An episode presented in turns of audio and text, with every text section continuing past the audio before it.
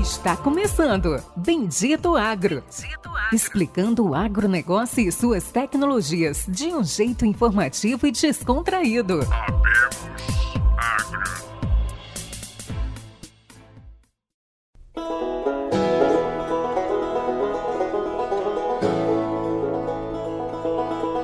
Olá a todos os nossos ouvintes e assinantes. Está começando agora mais um episódio do Bendito Agro, o seu podcast de inovações e conhecimentos do agro, do Brasil e do mundo. E como a gente fala em todos os episódios, esse aqui é mais uma gravação especial. Acho que não vou nem falar especial, eu vou falar internacional, então é um grande prazer. Esse aqui é o nosso segundo episódio internacional, diretamente de Barcelona. Então, assim, tá passando frio lá em Barcelona, nosso convidado. E realmente peço a todos que prestem atenção, porque esse episódio eu acho que vai contar muito sobre desafios, trabalhos, oportunidades e um pouco de como o mundo está ficando pequeno para o agro e para a tecnologia. O nosso entrevistado é Xavier Silva Garcia, 32 anos, cofundador CEO da Emave, engenheiro aeroespacial e cursando Master em Inteligência Artificial. Estão percebendo que vai ser diferente. Mora em natural de Barcelona e formado, né, pela Politécnica de Catalunha. Para quem não conhece Catalunha, é Barcelona, ali a região da Barcelona. Fala, Xavier, dá um oi aí para os nossos ouvintes. Muito bom dia ou boa tarde, eu não sei que, que quando alguém está ouvindo pode ser qualquer hora. Então, um prazer eh, estar aqui convidado. Eh, obrigado, Pericles. E, e nada, eh, um prazer estar aqui. Não, show de bola. Bom, pessoal, antes de soltar esse episódio, tem que pedir a vocês compartilhem, se inscrevam, compartilhem no LinkedIn, no Instagram, no grupo da família, para o pessoal que viaja, que está na fazenda, que quer entender mais. Realmente esse é um trabalho que nós, nós do Bendito Agro, o Luciano está presente hoje, mas ele está arrumando uma colheitadeira. Então, nós, né, eu e o Luciano, a gente faz para vocês, a gente não tem marketing, a gente não tem investimentos, então vocês podem nos ajudar curtindo, compartilhando e ajudando a que seus amigos, pessoas tenham acesso ao conhecimento, que é realmente isso que importa.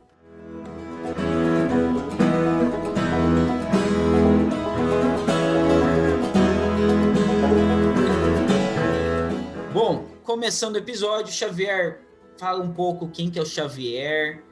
É, já vou avisando que ele tem um sotaque, então prestem atenção, aumentem o som do carro para ouvir melhor.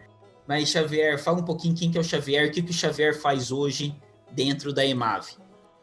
Eu pido também desculpas por meu sotaque, eu sou espanhol e eu aprendi eh, português de qualquer jeito, eu não sei muito bem como falo.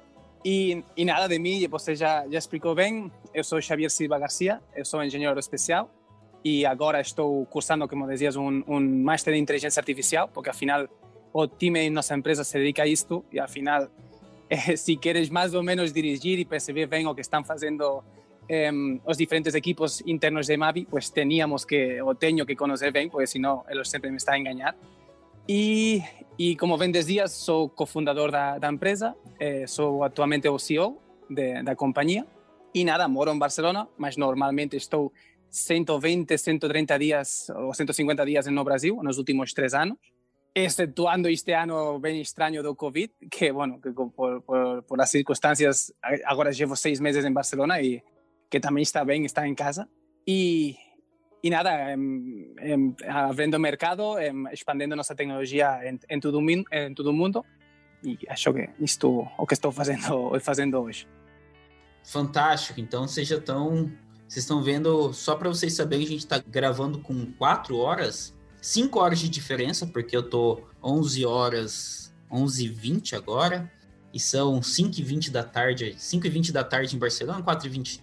4 e 20, sim. Mas eu que te comentava eh, antes, que eh, agora é o melhor diferença horária, somente a 4 horas, em diferença com o Brasil. Normalmente chegamos a 6, e o problema nosso, ou a virtude, é que como estamos, estamos em México, estamos nos Estados Unidos iniciando agora, eh, estamos em Peru, em Chile, em Sudáfrica, em Egipto, eh, as jornadas se fazem muito longas, porque iniciamos bem bem cedo e acaba bem bem tarde porque em outro lugar do mundo é bem cedo. Então fica de malucos.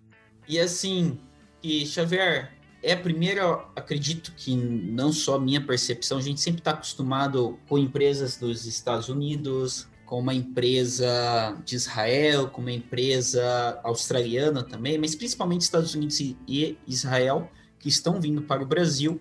E é a primeira vez, eu lembro quando conheci vocês, é a primeira vez que eu vejo uma empresa da Espanha. Realmente é muito interessante o que vocês fazem. Me explica aí já de, de primeira mão como é que está sendo essa expansão internacional e quando vocês perceberam que vocês poderiam atuar em outros países, sair da Espanha? Bem, a verdade é que eu desde criança eu queria fazer uma empresa. Eu sempre digo a mesma piada, pero eh, eu desde pequeno queria fazer eh, foguetes para ir à Lua. E, e depois eu fiz já a parte de engenharia aeroespacial. E quando iniciei a, a, a universidade, eh, a Carlos, que é um dos meus melhores amigos e também cofundador de MAPI, e ele tem, ele tem campos. Eh, ele é, sua família agricultor Y lá, o que, o que cuando comenzamos a falar y tal, eh, pensamos y estuvimos achando y encontramos esto de, los drones aplicados en la agricultura, que en ese momento, antes de 2011, eh, era uma coisa inacreditável.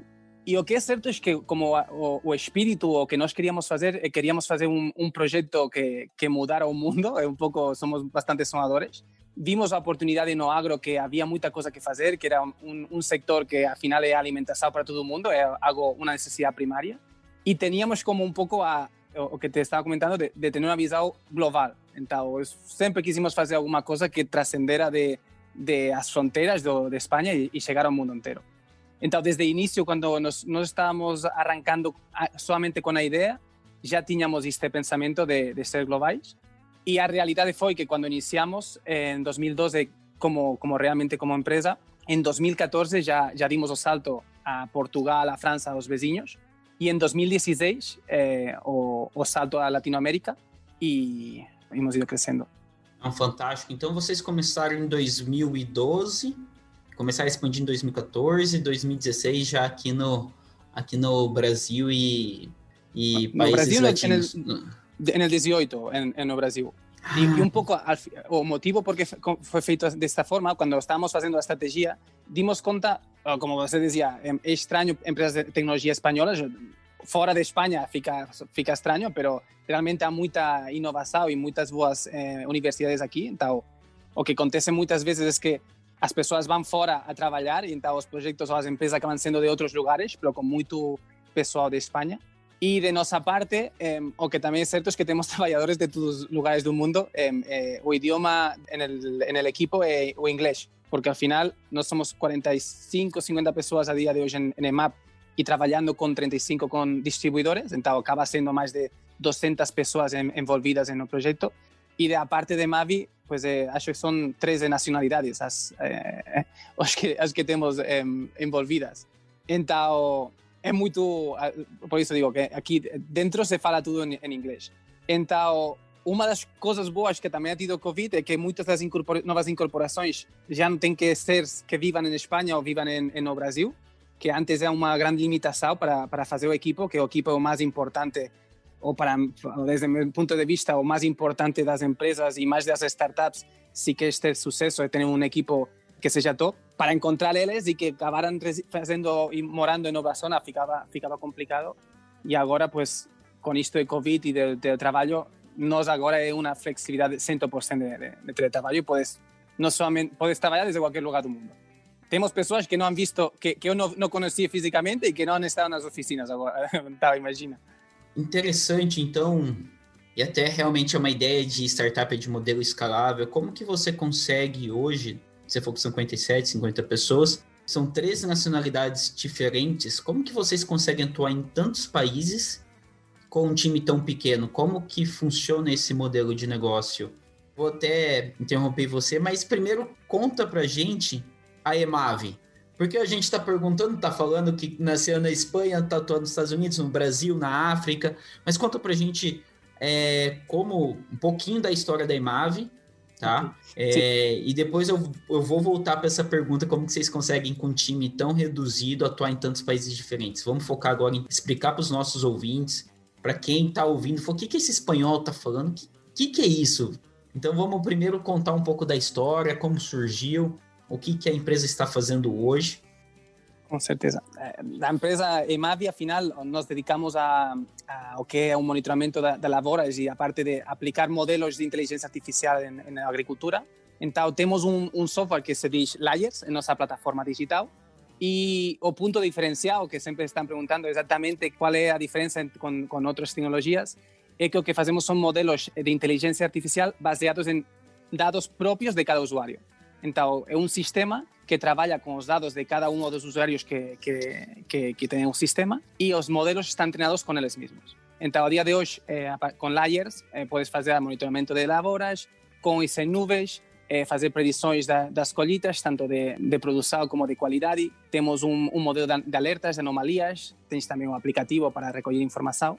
Então, é isto uma solução digital para o que é o, o manejo de, das informações con o punto ou con a característica que eh, noso foco e nosa principal eh, preocupación é que a información que estamos fornecendo seja práctica e útil, tanto a nivel táctico como estratégico. Então, isto así, super resumido, eh, para conseguir utilizamos diferentes tecnologías, utilizamos información satelital, información meteorológica, información de base de dados eh, e de, de información drone, que al final eh, o origen de Mavi comenzou con, con os drones. Então, como iniciamos todo este proceso, como te decía, estaba na universidade faz pues, muitos anos, 10 ou 12 anos, e o que decíamos, eh, a Carlos, eu queria fazer uma empresa de foguetes, di conta que o investimento era muito grande, então não íbamos a conseguir. Estávamos tentando fazer foguetes ou nanosatélites nesse momento, que era mais econômico, mas também o investimento era de milhões de euros e tentar, tínhamos que começar com algo pequeno. E é por isso que nos focalizamos em drones. Então, dimos conta de que o drone aplicado à agricultura, pues podía, o que decíamos, podía ter sentido e lá iniciou tudo. Então, realmente hemos ido vendo muitos, probado muitas coisas, al final uma startup é tentar testar, é, encontrar erros e solucionar e ter muita flexibilidade. E nós, a parte de agricultura, hemos feito e temos divisões na parte de, de utilities, na parte de energia, na parte de geomática e de topografia, hemos feito drones de, de gravidade zero para as universidades de espaço. Então, hemos feito muitos, eh, aplicado os drones, a tecnologia em drone em muitos, em muitos sectores. E quando iniciamos a parte comercial, o que dimos conta é que o drone é uma ferramenta de captura de informação e nada mais que isso, que al final eh, um, um agricultor ou um usuário eh, não quer um drone, o que quer é que fazer com ele, eh, que fazer com as dados, as dados que capturas. Então, em 2013 14 dimos conta de que teníamos que virar un pouco nosso negocio porque no, eh, nós queríamos oferecer unha solución, no, no somente unha tecnología, e iniciamos toda a parte de o que é o procesamento de imagens. Então, lá fizemos umas rondas de investimento para conseguir um time mais profissional e aplicarnos na, na, na parte de, de, software. E hemos ido evolucionando a dia de hoje, que o que a parte fundamental é, é a inteligência artificial, com, com, como te dizia, como um software próprio que Layers, e o uso de drones, também utilizamos drones, pero agora é uma ferramenta mais. É a combinação de muitos parâmetros e de muitas fontes de informação diferentes, o que, o que faz que consigas dar um resultado, um dado prático a, ao agricultor e ao produtor. Então, assim, vocês começaram com a construção de drones e ao longo do tempo e ao longo da evolução da empresa, vocês foram percebendo que o drone é apenas uma ferramenta de captar uma informação que o grande segredo é como usar essa informação, como processar, como tomar uma decisão com essa informação, independente se é drone, se é satélite, se é um balão, se é uma foto. Exatamente. Afinal, é não, não ficar engessado em nada, sino eh, aproveitar tudo as, as tecnologias que, que há para, al final, chegar a um dado que seja prático. Eh, hemos utilizado aviões, estamos utilizando eh, satélites, o que decíamos, sensores, e o, o que dimos certo é que para o agro é tão complexo, tem tantos parâmetros, tantas coisas que, que intervêm em, em, em na produção final ou em estado de uma planta, que é complicado que somente com uma fonte de informação consigas eh, chegar a uma a ter clareza de alguma de algum aspecto. É, e assim, você começou a falar, Chave, e ficou para mim, como que vocês conseguem fazer a gestão de de tantas ferramentas? Como vocês conseguem trabalhar com drones, satélites? Como que vocês conseguem usar a inteligência artificial de de tantas formas diferentes? Como que vocês conseguem fazer esse, esse processo? Ah, como que vocês conseguem controlar e ter time para tantas coisas diferentes? Essa é uma muito boa pergunta e, ao final, está o kit da, da questão. Um, o, o, núcleo de MAP, al final, é um, uma arquitetura de software com uma série de bases de dados e uma série de APIs para conectar, que é o grande secreto de MAP. Um, o grande secreto é que, al final, temos uma plataforma aberta que tem diferentes módulos, então é muito complexo. Eu sempre Sí, cuando estou imagino atrás, eu nunca imaginei que, que íbamos a fazer uma solução tão complexa. É muito mais complicado com, com, com um carro ou com uma moto ou que qualquer coisa que, que vemos no dia a dia, porque tem muitas partes para que isto funcione.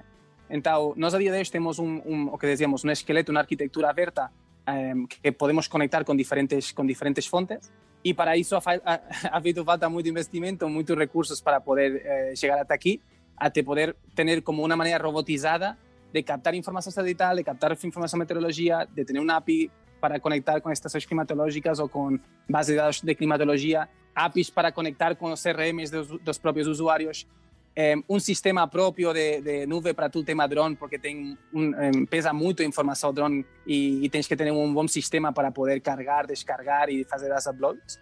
Então, ao final, um, o, o secreto está na arquitetura que temos de, layers, que permite fazer isto Y el secreto también está en que utilizamos bases de datos eh, únicas por, por, usuario. Eso que te comentaba al inicio eh, es un monstruo de, de datos y o, a manera que nos tenemos de, de poder ofrecer el servicio que sea eficiente es hacer base de datos eh, que nos falamos por propietario. Entonces, tenemos una base, una, un sistema de base de datos gigante que cada usuario tiene como un, unas caixinhas, unos boxes para eles mesmos. Entendi. E assim, voltando um pouco para trás, até nós tivemos uma entrevista com o Chris Corso, vocês devem ter ouvido o episódio dele, e foi comentado, até o Chris Corso hoje é um produtor de 80 mil hectares, é praticamente aí muito famoso por ter fundado a Perfect Flight. Ouçam um episódio para vocês entenderem melhor do que eu vou falar agora, mas ele pediu muito, ele comentou das possibilidades que o futuro vai ser a integração, e é um dos pontos que ele briga muito dentro da empresa que ele fundou, que é a Perfect Flight, que é como conseguir gerir essa grande quantidade de dados, como que você vai ter o acesso aos dados, como que você vai trabalhar esses dados, que realmente está sendo o grande gargalo.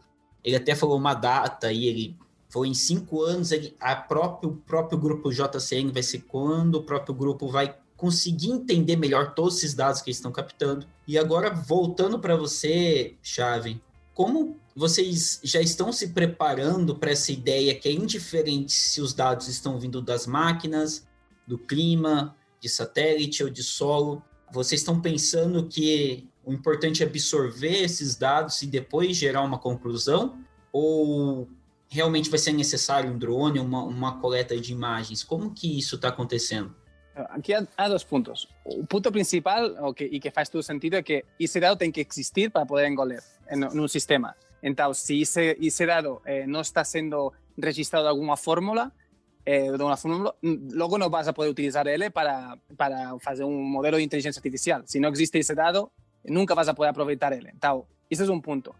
Por eso, a nivel usuarios y a nivel de agricultores y productores, el, ten, el ir teniendo esa información y de, y de alguna fórmula eh, intentar guardar y almacenar es una cosa importante, porque es posible eh, gaños no futuro.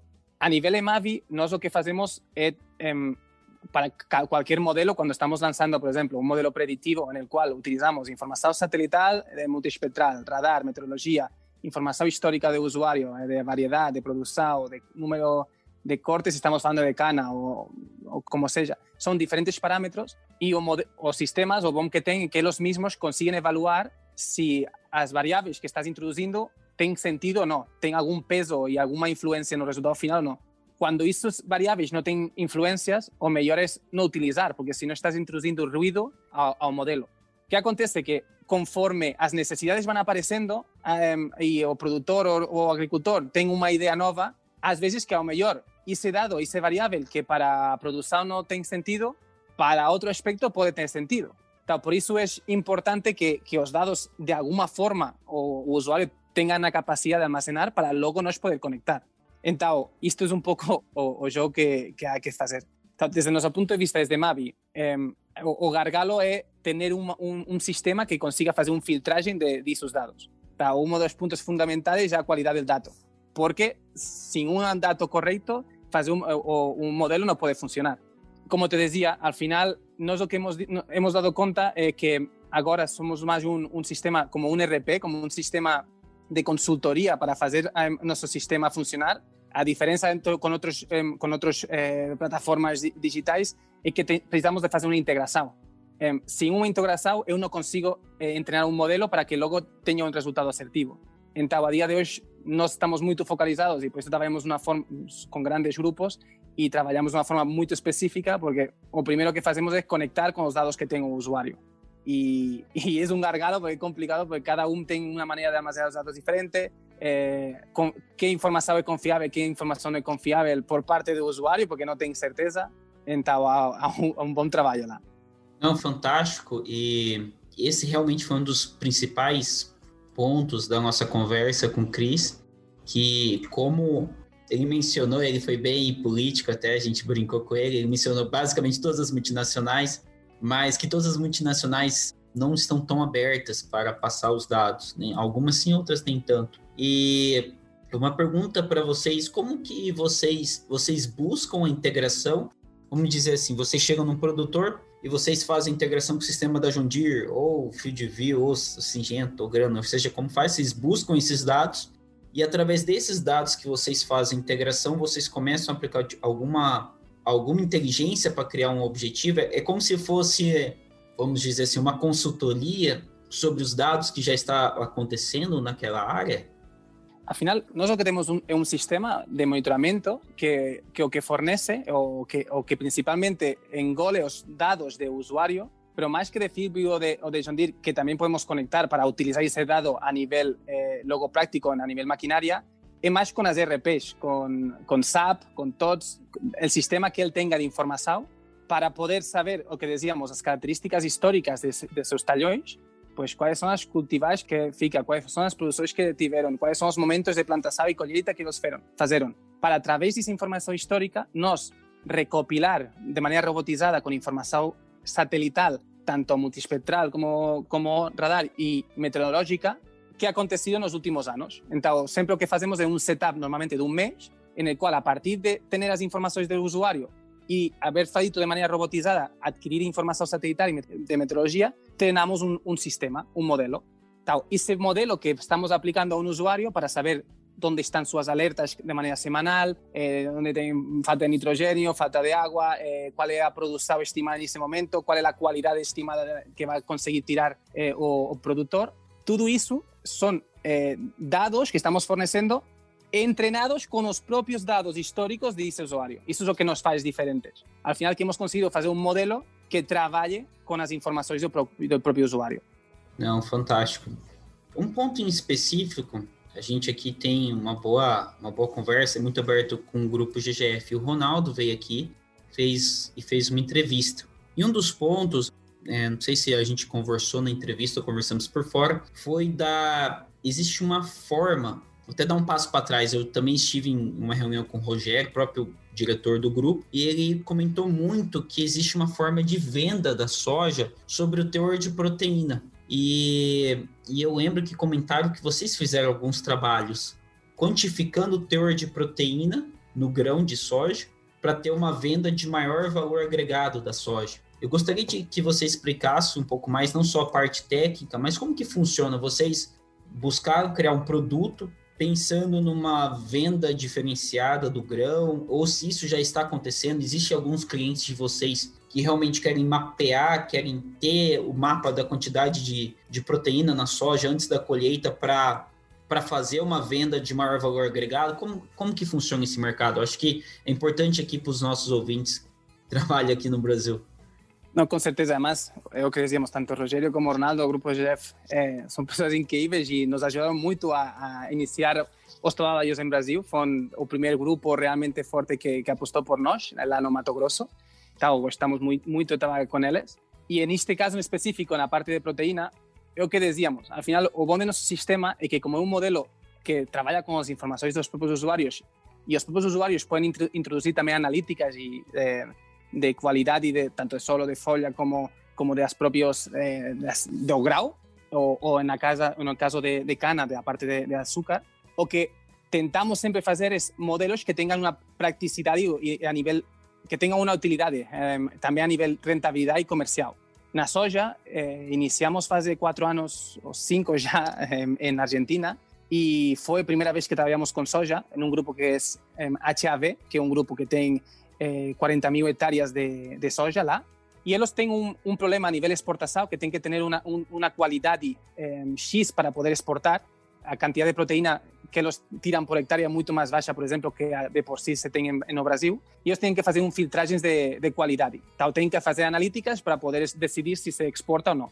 Então, lá foi o ponto inicial de partida de, deste, desta solução, deste produto que está focalizado, na, por exemplo, na proteína de, da soja, para ajudar a eles a fazer uma colheita seletiva. Então, tentar agrupar a soja de uma qualidade de outra qualidade, para que quando de maneira mais simples, poder exportar de maneira mais simples.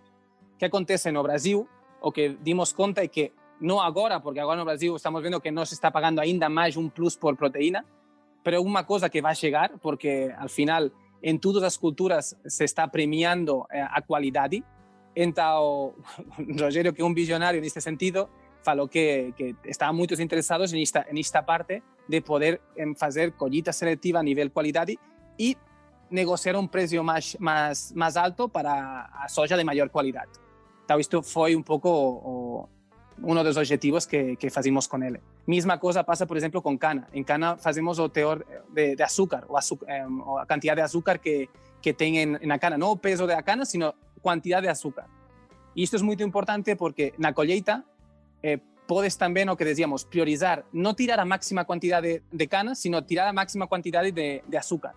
Então, lá estamos trabalhando com muitas usinas no Brasil, pues, Centroamérica e agora em México, porque esta parte é fundamental. El, e até agora não, não havia de fazer, então é como uma, uma solução tecnológica que melhora a maneira que eles têm de planificar, por exemplo, a colheita.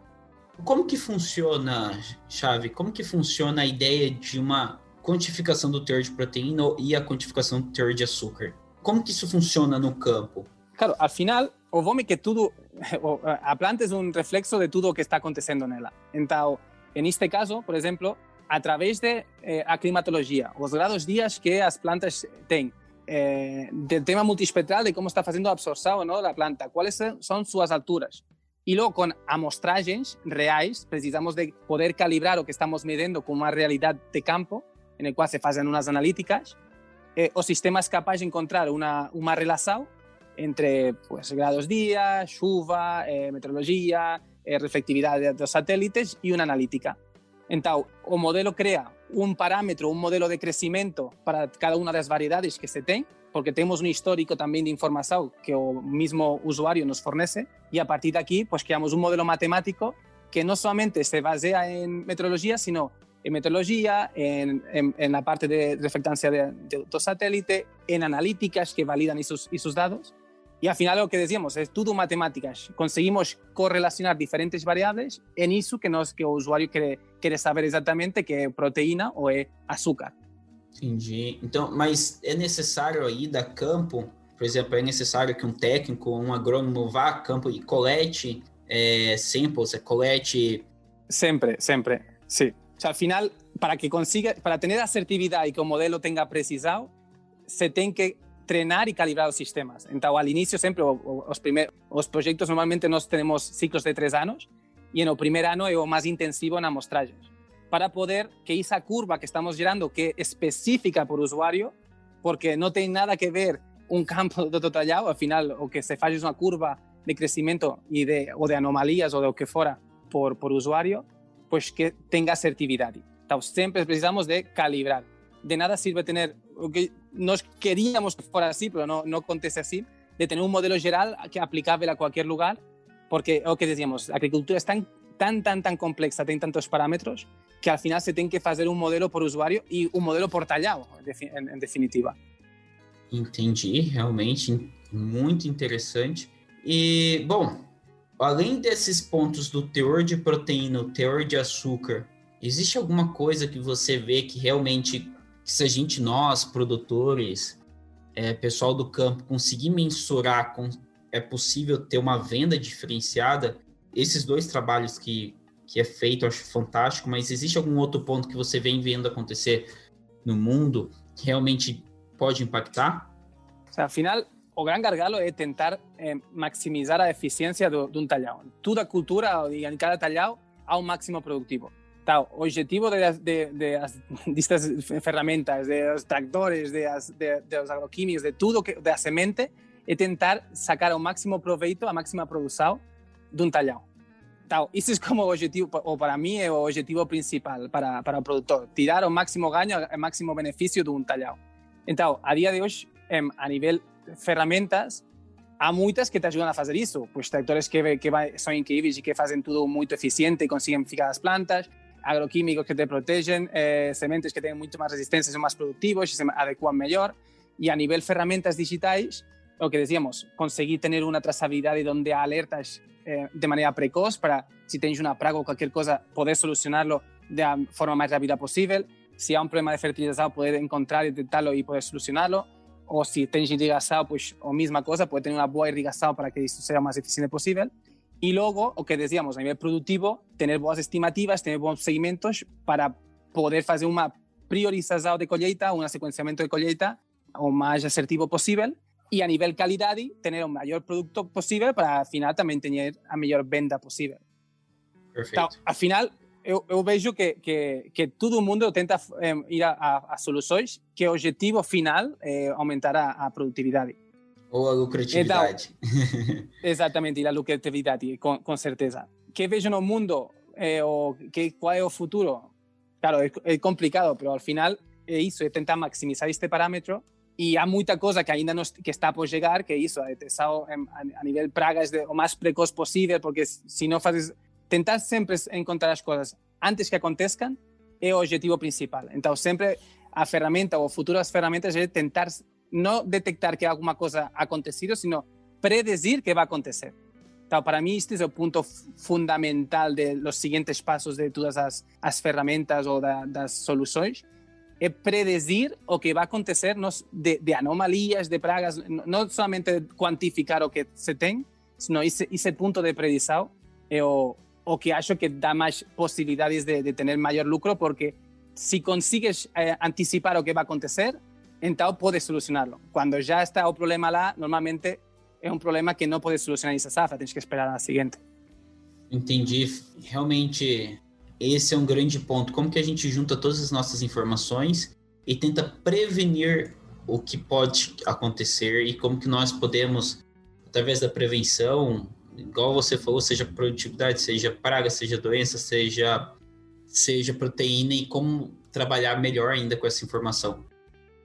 Mas, Chave, agora conta realmente para mim, desde a primeira vez que nós conversamos, conheci a, a empresa, um dos pontos que eu fiquei mais fascinado realmente é da parte internacional. Conta pra gente como uhum. que foi a, a, a eu acho isso legal para os nossos ouvintes. Como que foi a parte de fundraising? Como que foi a parte de crescimento? Eu entendo que vocês começaram como startup, vocês tiveram investimentos, mas como que foi esse crescimento? Não, como que foi hoje? Como que está estruturada a empresa? Aí a gente já pode partir para a parte internacional dos desafios. Bueno, aqui o primeiro ponto que eu sempre digo quando quando estás fazendo e queres fazer um projeto, queres fazer uma startup que agora está tão, tão de moda, al final, eu acho que o ponto principal é encontrar uma, uma motivação e, e, e al final, como que, que o ponto fundamental da ferramenta seja solucionar um problema ou uma necessidade. Então, de nossa parte, eh, eso es lo que queríamos ver desde el principio, encontrar un problema y, y, poder solucionarlo. En este caso, en agro, eh, eso, veíamos esa necesidad imperiosa de aumentar rentabilidades, productividades, porque, porque el mundo aumenta y los campos son limitados. Entonces, desde el inicio, eh, o, o, a idea que teníamos é de conseguir fazer uma solução que também fora escalável. Porque como queríamos ser mundiais e de maneira global, se não tens uma solução que podas replicar muitas vezes eh, com poucas pessoas, para assim dizer-lo, fica complicado crecer fora de teu país, porque é o que decíamos, se temos que ser eh, mini maps en todos os lugares do mundo, agora seríamos as 200 ou 400 ou 500 pessoas e não 45 ou 50 com as concessionárias. Então, eh, nossa ideia de negócio, o que primeiro que pensamos é, vale, como conseguimos expandirnos e, e que temos que fazer para, para, para chegar até ali. Então, ideamos um produto que decíamos que, que fora escalável, eh, pensábamos lo que al inicio con drones y un procesamiento, luego lo que decíamos procesamiento y los drones también, son importantes, pero no es única, una única cosa. Y encontramos a idea de, de las distribuciones las concesionarias. Entonces, a maneras que nos tenemos de, de, de abrir nuevos mercados es que concesionarios, son empresas que se dedican al agro, que ya tienen eh, usuarios, que ya tienen clientes en, las, en, en sus, con sus productos, y a través de ellos llegar e iniciar cada país. Entonces, siempre fue nuestra, nuestra manera de, de, de, expandirnos, además de una manera que en, trabajo, en agricultura se trabaja mucho. Al final, las grandes empresas casi siempre son unas grandes marcas que tienen distribuidores en cada país. Entonces, nos copiamos esa idea y a nivel producto eso, eh, focalizar en un procesamiento, en tener un, un time eh, de pessoas, pero que quien tiene que hacer el trabajo son las máquinas, no las pessoas. Entonces, ese fue, fue el gran foco. ¿Cómo conseguimos llegar a Talí? Pues claro, en eso, en eso, en, como no son las personas, son las, las, máquinas que tienen que trabajar, tienes que tener un buen time para que configuren y automaticen esos fluxos y necesitamos investimento. Porque si no, lo que decíamos, no podíamos llegar a tener una solución como a que tenemos sin, sin personas de, de muchas especialidades con la capacidad de hacer este producto. Entonces, como todas las startups, nos iniciamos con, primero con dinero propio, nos, éramos eh, siete socios fundadores, a mayoría aeronáuticos y porque éramos amigos da universidade, ficamos nosso próprio dinheiro, eh, ainda me lembro, eram eh, 6 mil euros por, por pessoa, então isso foi o primeiro investimento que tivemos. Com isso, eh, pouca coisa fazíamos, mas conseguimos convencer, fazíamos uma ronda de crowdfunding. Então, quando tens uma startup, uma maneira, a primeira maneira de, encontrar fundraising é agora há plataformas eh, que consigues captar dinheiro e fazer um, um, o que agora se, se fala de crowdfunding. Entonces, nos hicimos un crowdfunding aquí en, en España, conseguimos medio millón de, euros, eh, 2014, una cosa así, eh, explicando la idea que nos teníamos. Y tal, con, con ese dinero fue cuando creamos Layas, a primera, a primer, o primer producto. Y a partir de aquí pudimos dar el primer salto a lo que decíamos antes, a Portugal, a Francia, a los demás, a los demás países.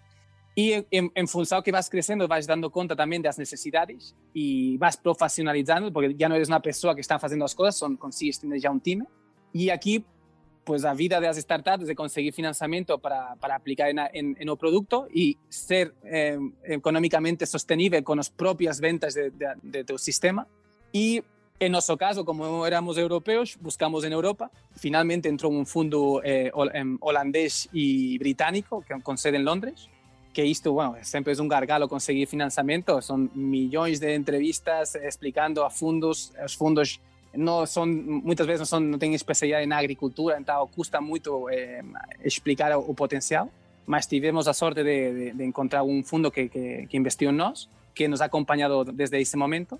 Y lá, pues, eh, con ese investimento, una serie, fizemos una serie A, hasta, hasta ahora ya levantamos casi 10 millones de euros eh, en estos eh, oito anos de historia que temos e nisso estamos. Mas o que é principal é que, afinal, eh, os investidores te ajudem a financiar produto ou venta ou, equipo comercial, pero que a empresa consiga ser sostenível de por, por ela mesma e dando uma solução a um problema. Então, isso para nós sempre ha sido o foco principal em desenvolver produto para, para ser práticos e que, afinal, a ferramenta fique, fique útil. Não, entendi. É, realmente é, é uma história de sucesso e garra, porque e não é fácil.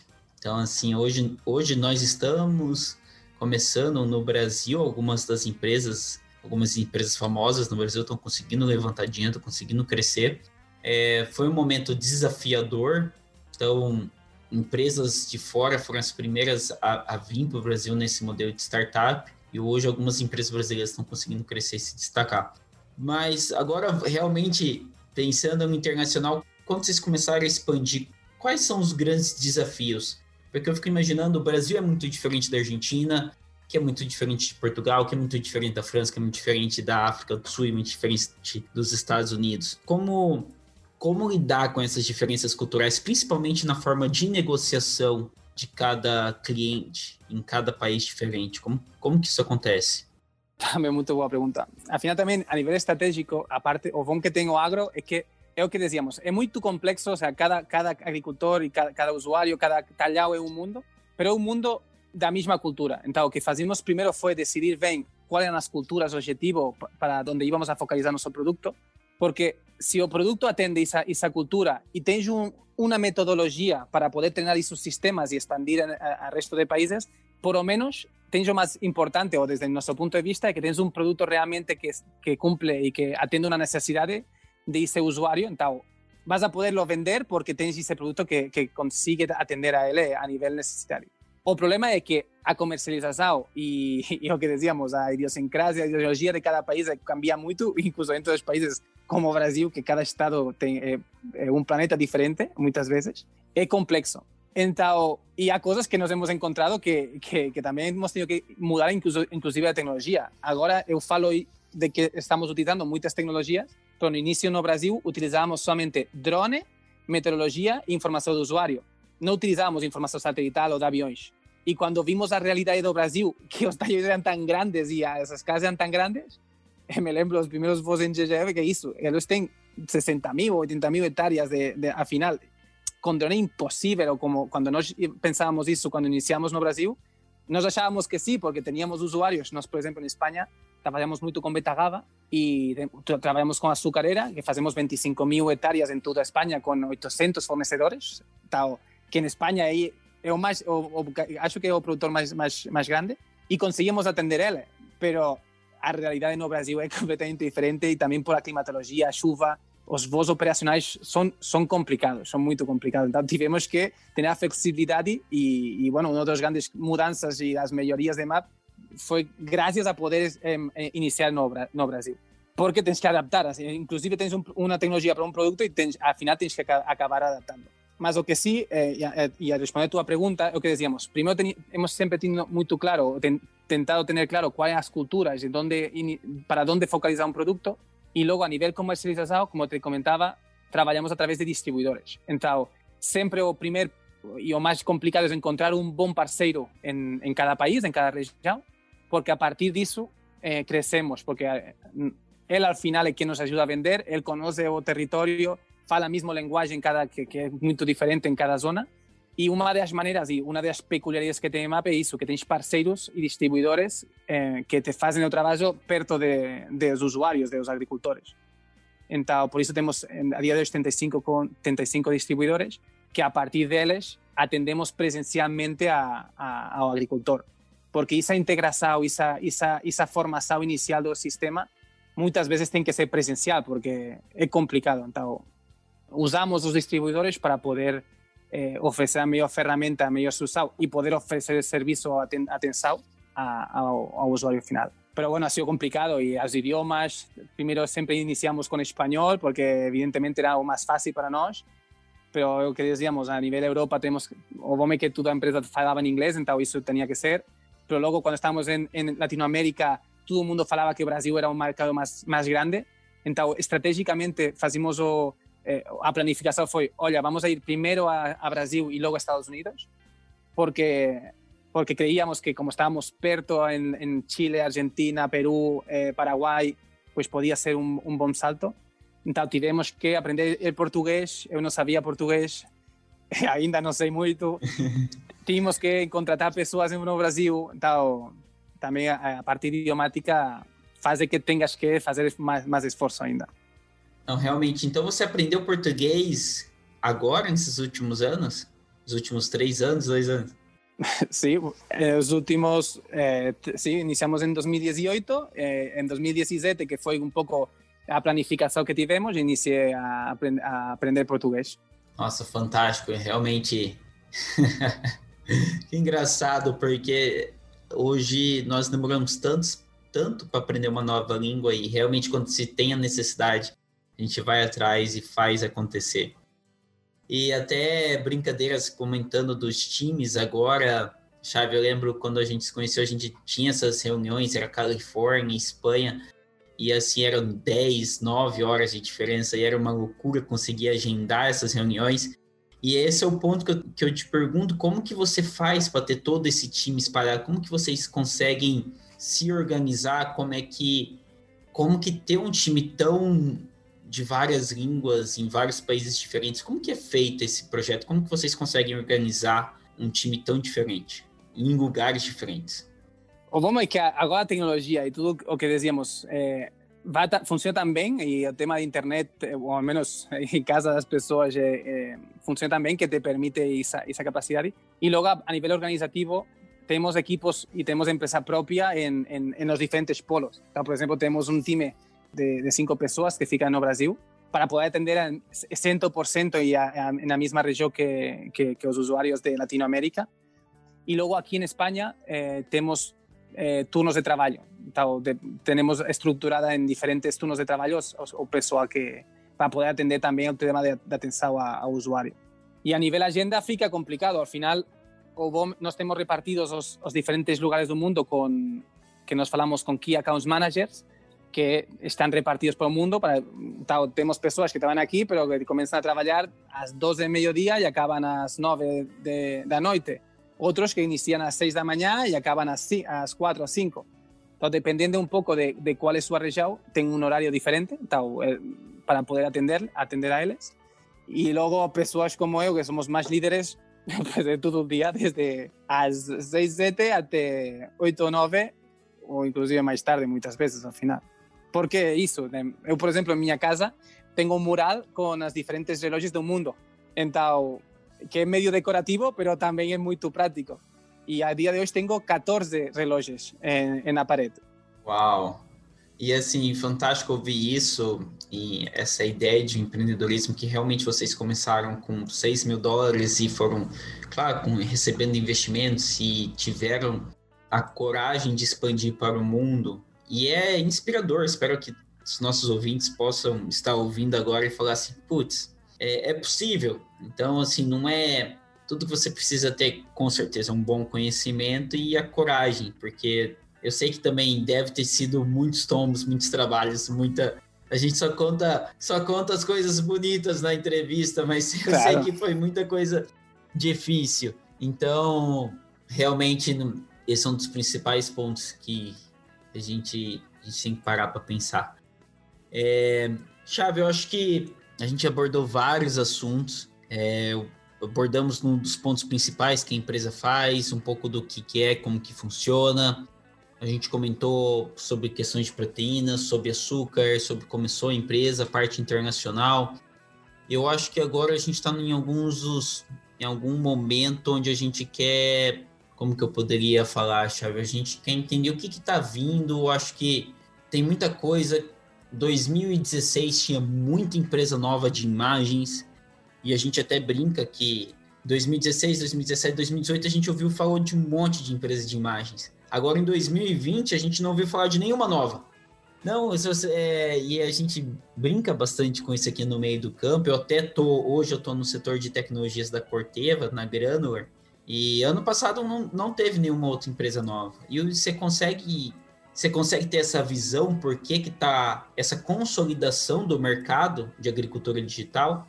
O que que tá havendo? Não tá em novas, não tem novas entrantes, realmente são empresas é, que já estavam no mercado antes. O que que vem acontecendo? Aqui há, vários pontos. Uma é nisto que você está comentando, também tinha um pouco a mesma empresa. Houve um boom de, de de empresas ou de tecnologias eh, oferecendo um, um, um, serviço a nível de imagens. Agora muitas já não existem e, não há de novas e afinal está sendo consideradas as que, que acabam, acabam sobrevivendo. Isto ao final também é a vida das tecnologias, da inovação. Eh, a início muita gente tenta fazer porque há uma oportunidade, há um, uma, uma, janela, uma janela de oportunidade, então se faz e, e todo mundo está ouvindo e tenta fazer, pero luego, como, como te comentaba antes, el objetivo principal es resolver una necesidad, un problema.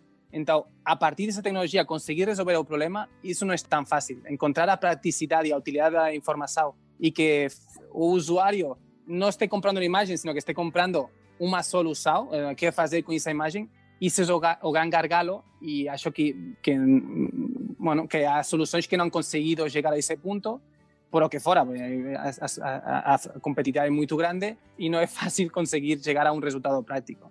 Então, a dia de hoje, é o que dizíamos, que acho que há menos opções no mercado, mas também são muito mais robustas, porque tem mais, afinal, tem uma traçabilidade, uma experiência e conseguiram, depois de, supongo, de muitos esforços, muito, muitos erros, eh, chegar a uma, a, a, uma, a uma solução que tenha alguma praticidade.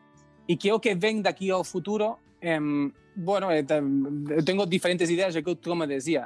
A parte de, de, de, imagens de plataformas, todo o tema de inteligência artificial, eh, que já é uma realidade, eh, tem muito caminho por, por evoluir. É o que dizíamos, afinal, um, agora, por exemplo, nós temos muito de que é o que está acontecendo, pero eu acho que o futuro é predecir o que vai acontecer em cada um desses pontos, como te comentava antes. Então, para mim, inteligência artificial a nível preditivo é o que está por chegar, porque já está todas as capacidades, já conseguimos integrar-nos, já há soluções como a nossa no mercado que conseguimos fazer essas combinações para oferecer esses dados, pero essa preditividade, não somente nas produções, no, em, em o que pode acontecer, é muito útil a nível agroquímico, saber exatamente quando uma cultura está em florescimento, pero a nível eh, por todos os parâmetros que há, pues afinal são é importante estão as condições para que tenhas essa essa praga então ser preventivo. Toda essa parte preventiva acho que é muito muito legal o que está e, e que está chegando.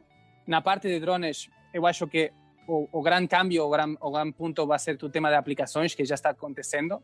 Al final o drone não somente para adquirir imagem, que afinal isto seja com drone, seja com, com nanosatélite ou com o que seja, al final eh, va, vamos a conseguir ter eh, super resolução eh, com a tecnologia que fora, pero essa aplicatividade específica quirúrgica e também muita eficiência eh, é o que o drone vai aportar. Ou seja, eu acho que vai ter muita evolução para, para lá. Todo mundo vai ter um trator e um drone também para aplicar isso. isso.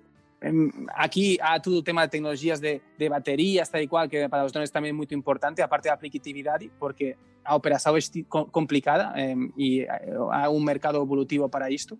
Y, y, bueno, sensores, por lo que decíamos, al final yo acho que todo va a aplicaciones que te ayuden a, a hacer las cosas con anticipación y de manera más quirúrgica. O ao menos é isso como eu estou vendo. A maneira mais cirúrgica seria realmente seria uma maneira mais precisa. Exatamente. Entendi. Precisa que seja prática, que, que afinal também tenha sentido. Afinal, isso precisado tem que ir acompanhado de rentabilidade. Pues se, te, se afinal isso é muito custoso e aí não vou, me, está custando mais a solução que o que vou ganhar dela.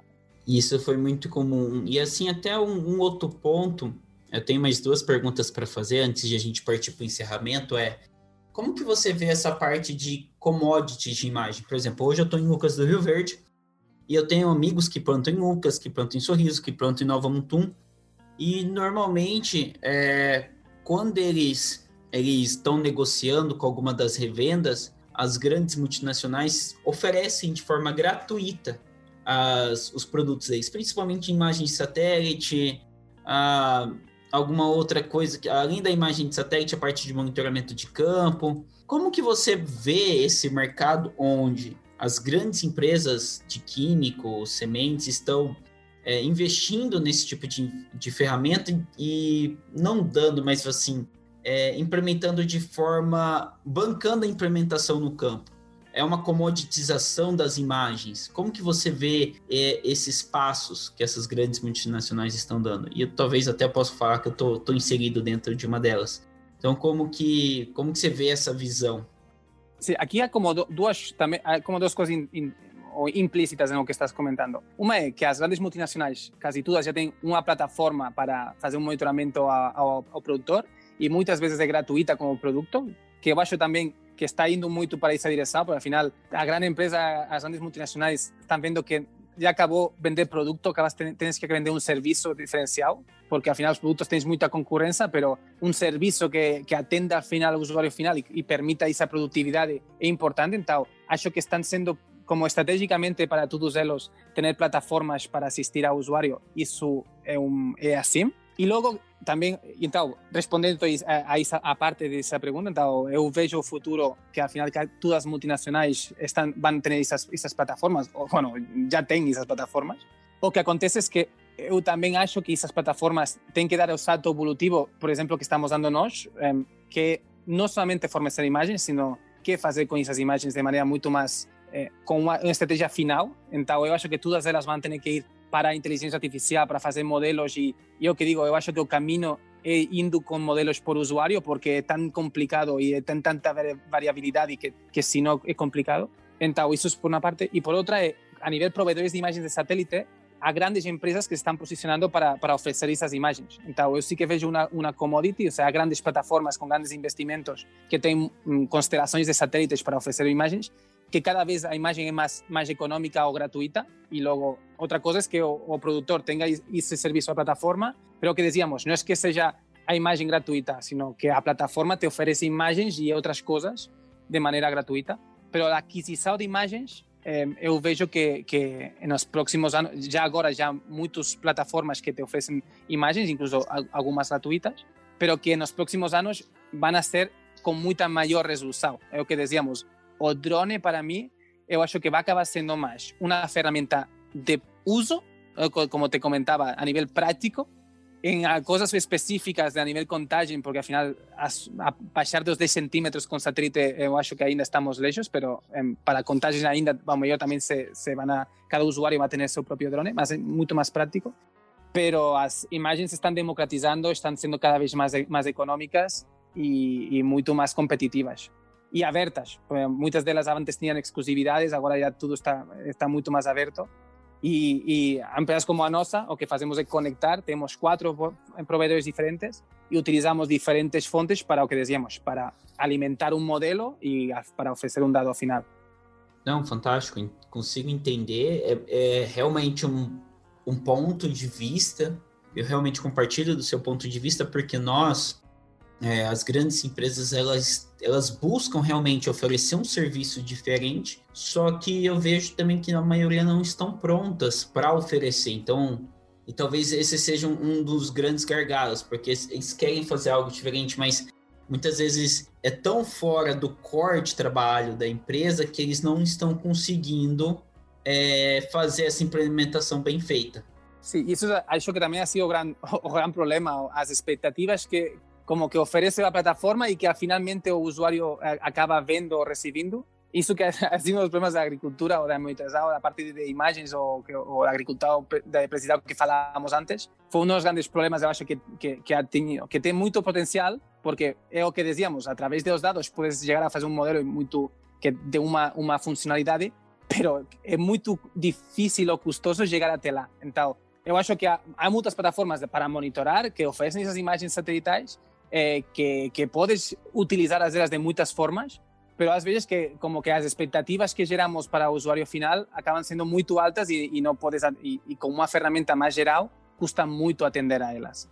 E sempre isso é um trabalho de, que, que, sempre que, sempre que afrontar esse, afrontar esse, essa concepção que tem o usuário das ferramentas com uma solução, por exemplo, como como a de Mape que o que digo, dista muito porque al final estamos fazendo um modelo específico para esse usuário, tenemos, fazemos a integração porque também tentamos no passado ter uma ferramenta mais geral e não e não conseguimos atender as expectativas que, que o usuário queria de nossa, de nossa ferramenta no passado. Perfeito. É, no futuro, a gente. O certo seria. Isso foi comentado também nos outros episódios. Seria como se é uma ferramenta branca, white label, que as pessoas vão ali pedindo, né? Então a, a pessoa insere os dados dela nessa ferramenta e ali ela vai adicionando o que ela precisa, né? E ali ele vai lendo. É como se fosse um. É, você tem lá, você tem um, um, grande quadro branco, você coloca seus dados maquinários, você coloca seus dados de produtividade, de, de químico, fertilizante, ali você fala, olha, eu preciso entender quais variedades vão funcionar melhor para mim. Exato. Então, seria um, esse talvez seja aí o que todos nós buscamos e todos nós trabalhamos para chegar lá. Mas, Chave, eu acho que nós estamos chegando ao encerramento, a gente está encerrando essa, essa entrevista. Uh, realmente fantástico, você deu uma aula de, de principalmente que todos nós podemos. Você teve a coragem, começou em oito anos atrás com 6 mil euros e teve a coragem também de expandir para outros países, percebeu que é possível negociar em outros países, contratar pessoas de outras línguas. É, realmente são esses tipos de entrevistas que, que fazem diferença para os nossos ouvintes, principalmente a gente tem vários ouvintes que são pensando em fazer alguma coisa diferente, mas não tem coragem. Pessoal, não precisa largar o emprego. Eu sei que você que está aí de Badeco, de AT, não larga o emprego, pode começar enquanto está trabalhando. Mas brincadeiras à parte, é sempre bom ouvir o lado empreendedor das pessoas. E, Chave, você tem alguma coisa que você não falou, que você queria deixar um recado? Ou faltou algum ponto importante que você queria ter mencionado eu acabei não perguntando? Agora é seu momento. De, se quiser fazer uma pergunta, faça uma pergunta também. Eu acho que eu nunca fui entrevistado, então sinta-se à vontade.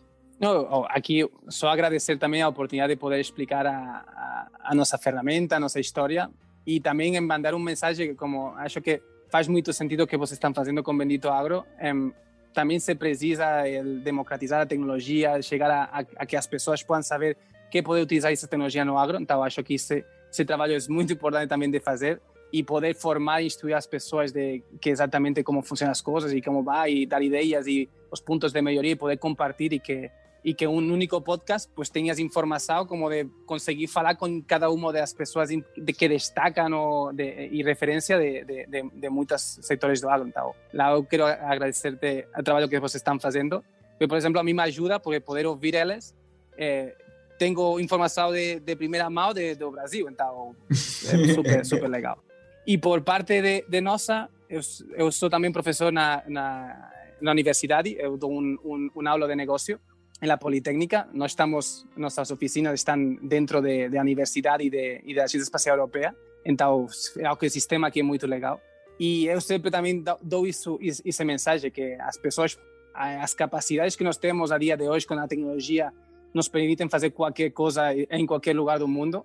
E, e que muita gente diz que não podias conseguir estes sonhos, mas realmente se tentas, se trabalhas pode não funcionar e, evidentemente também sofres como, como em tudo, pero que al final as coisas, às vezes que, que sim trabalhas se conseguem. E, e acho que esse mensagem é importante.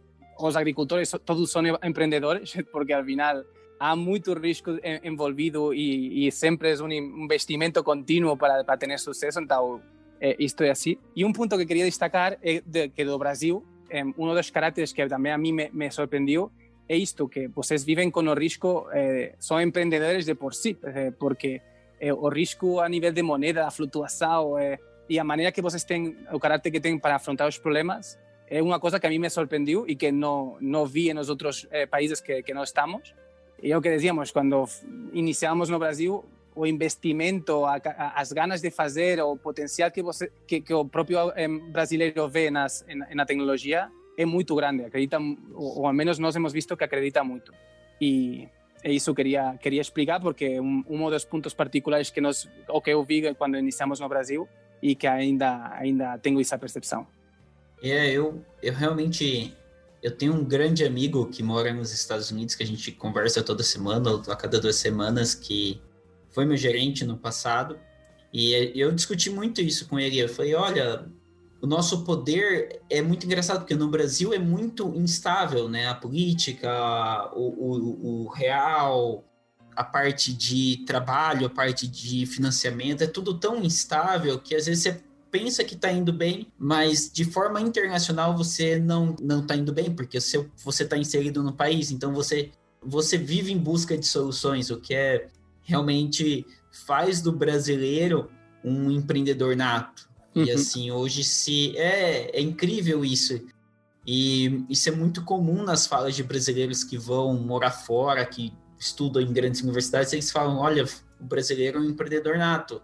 Se você trouxesse conhecimento e educação o brasileiro, o, o poder de desenvolvimento do país seria muito alto. Então, e é cada vez mais quando você conversa com essas pessoas que são de fora, ou pessoas que foram para fora, ficaram 10 anos estudando e voltaram, é mais visível. Essa ideia de você estar sempre buscando uma solução, porque você tem problemas, às vezes, tão ridículos que você tem que buscar outras soluções. O, o, o vontade de empreender é muito grande. Mas é isso, acho que fantástico. Nossa segunda entrevista internacional, o Bendito Água, viu, ouvintes? Vocês têm que agradecer, compartilhar, curtir, porque a segunda entrevista internacional, a primeira chave, a gente entrevistou um cara que ele fazia, ele era do Conselho da Singenta de Orgânicos do Mundo. A gente fez a entrevista de graça. O cara é fantástico, totalmente. Ele deu insights sobre microbiologia e biológicos de uma forma fantástica de uma humildade é, exemplar. Uma pessoa que nasceu aqui também, nasceu na Guatemala e hoje é dá aula de pós-graduação na, na Universidade da Flórida e faz parte desses, é membro dessas, dessas pesquisas, realmente é uma umidade fantástica. E hoje, com você, é, também de exemplo de empreendedorismo que qualquer um pode a pessoa com vontade, garra e conhecimento, ela pode chegar muito longe. Mas é isso. Vamos começar a encerrar. Eu quero agradecer ao Chave, ao Xavier, ao, ao Davi que indicou você, que organizou essa entrevista. Um abraço a todos, que continuem trabalhando e até o próximo episódio.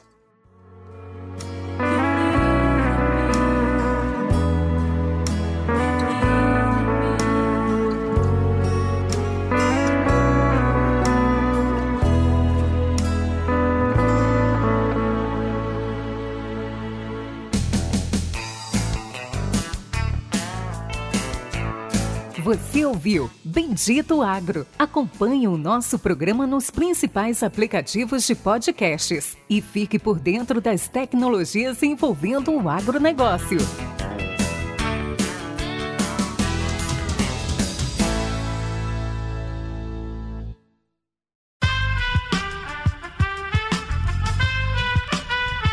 Esse podcast foi editado por Aerolitos Edição Inteligente.